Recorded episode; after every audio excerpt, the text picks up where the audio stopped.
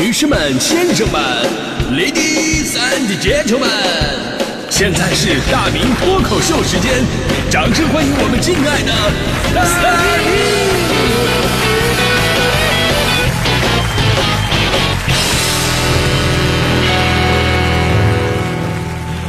好，欢迎各位来到今天的大明脱口秀，我是大明。咱就说这人这胆量吧，还真的不是完全靠天生的，后期培养特别的重要。我认识很多的女生啊，都是属于那种内向、胆小、易害羞的类型，也不知道怎么样拒绝他人的无理要求。你说这样以后走向社会啊，是非常容易吃亏受伤害的。所以呢，我作为一个男人啊，我就有必要帮助这些女生。于是呢。呃，他们面对我的各种的告白呀、示爱之后啊，终于学会鼓足勇气、勇敢的说不了啊。人嘛，经历的越多，恐惧感也就会越低。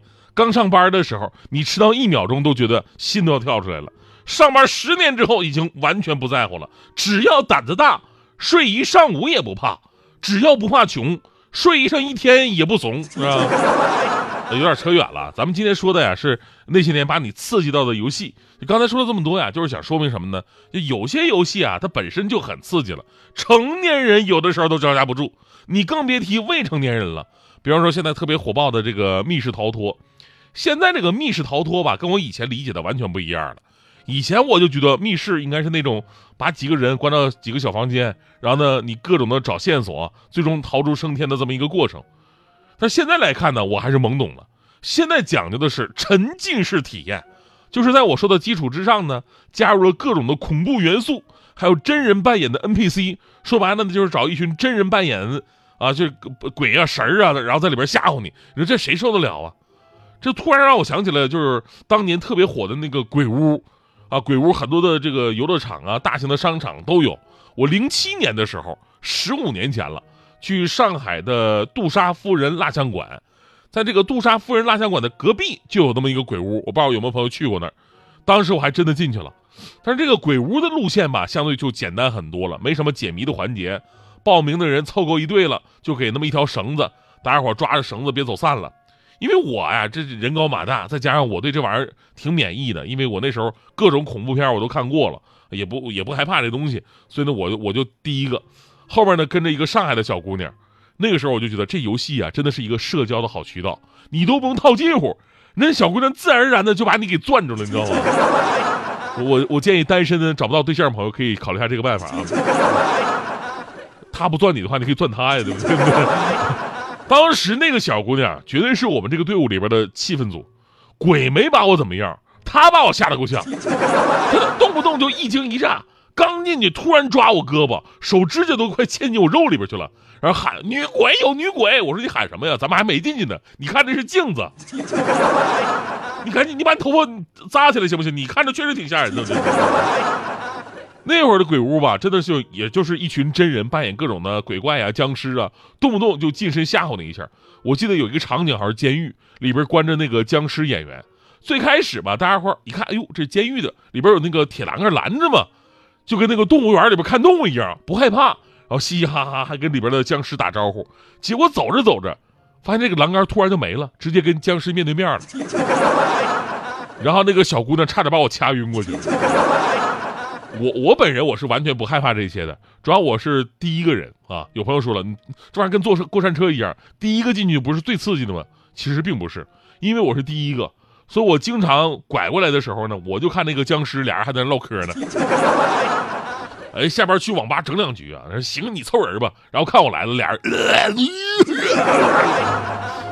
当然了，以上啊都是我作为一个成年人，对吧？而且胆子算是比较大的成年人的一种心理状态了。但是未成年人是什么感觉？那真的不好说了。哎，你可以说啊，像过山车、大摆锤之类的，未成年人可能不害怕。但对于这种恐怖的、带有心理暗示的，那真的就不一样了。我朋友孩子，我朋友孩子坐过山车一天能坐八遍，但看那个《名侦探柯南》都吓得要死。我就不一样了，我《名侦探柯南》我一天能看八遍，坐过山车你都不用让我上去，我在下边看着，我觉得自己要死了，真的是。随着近两年沉浸式密室逃脱的火爆，呃，有很多关于未成年人在游戏过程当中留下心理阴影的新闻。之前。舟山晚报就报道过，说舟山有名十一岁的儿童，到一家真人密室逃脱店去体验去，结果呢被密室里的恐怖场景啊给吓着了。当时他的家人呢还选择的是一个恐怖指数相对比较低的项目，结果闯关的时候发现了啊里边有什么棺材呀、灵牌呀、花圈这道具，还有演员扮演的各种的妖魔鬼怪从棺材里边蹦出来，再加上恐怖的音乐，当时孩子就看傻了。家长一看，我的天哪，这也太吓人了，赶紧退出。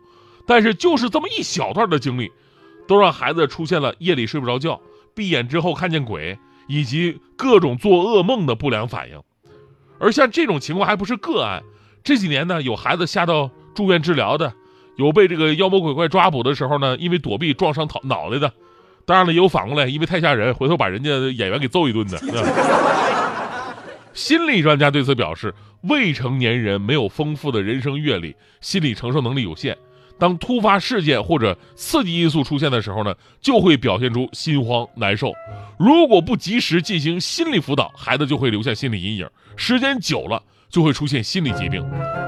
所以这事儿啊，就告诉我们，密室逃脱这种类型的游戏啊，固然很符合年轻人的口味，但是针对不同层级的消费群体，还是得加强分类和内容监管。首先，未成年人这一块，咱们就得严格控制，别拿什么鬼神吓唬他们。因为这些不仅会刺激到他们留下心理阴影，还会影响科学的世界观。小孩子特别容易相信那个。就当年我弟弟非得跟我说《西游记》里边演的都是真的，我说为什么是真的呀？他说你看那里边都能在天上飞，不是真，他们为什么能在天上飞啊？我也没法解释啊。而即便是成年人，我们都知道这些是假的，但因为每个人的承受能力不一样，也要做好内容分级。那有的人呢，胆子确实大呀。大到什么地步呢？进去之后就跟那个领导视察似的，跟各路的妖魔鬼怪挨个握手。啊，同志们，你们辛苦了啊！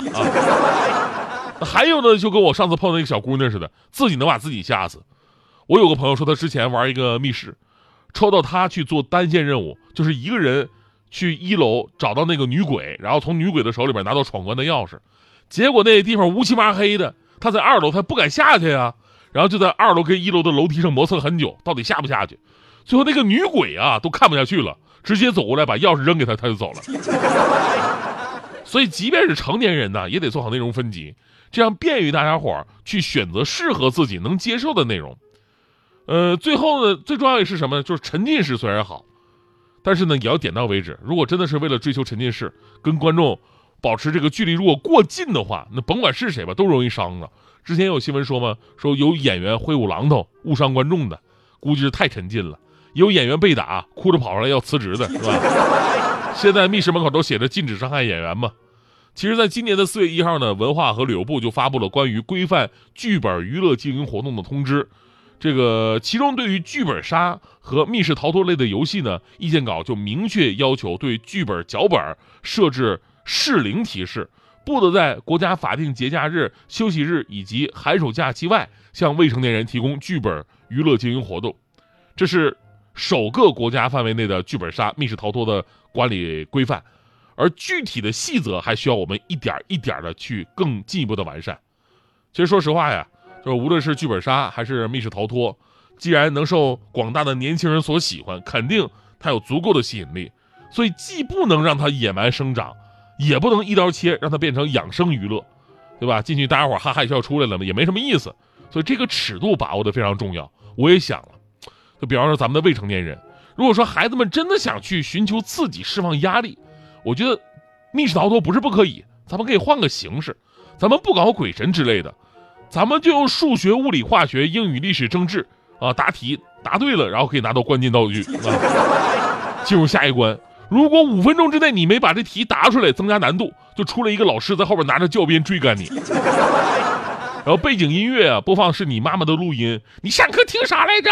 你这么笨，到底随谁？一天天就知道玩儿。你说在这种场景之下，这得多刺激！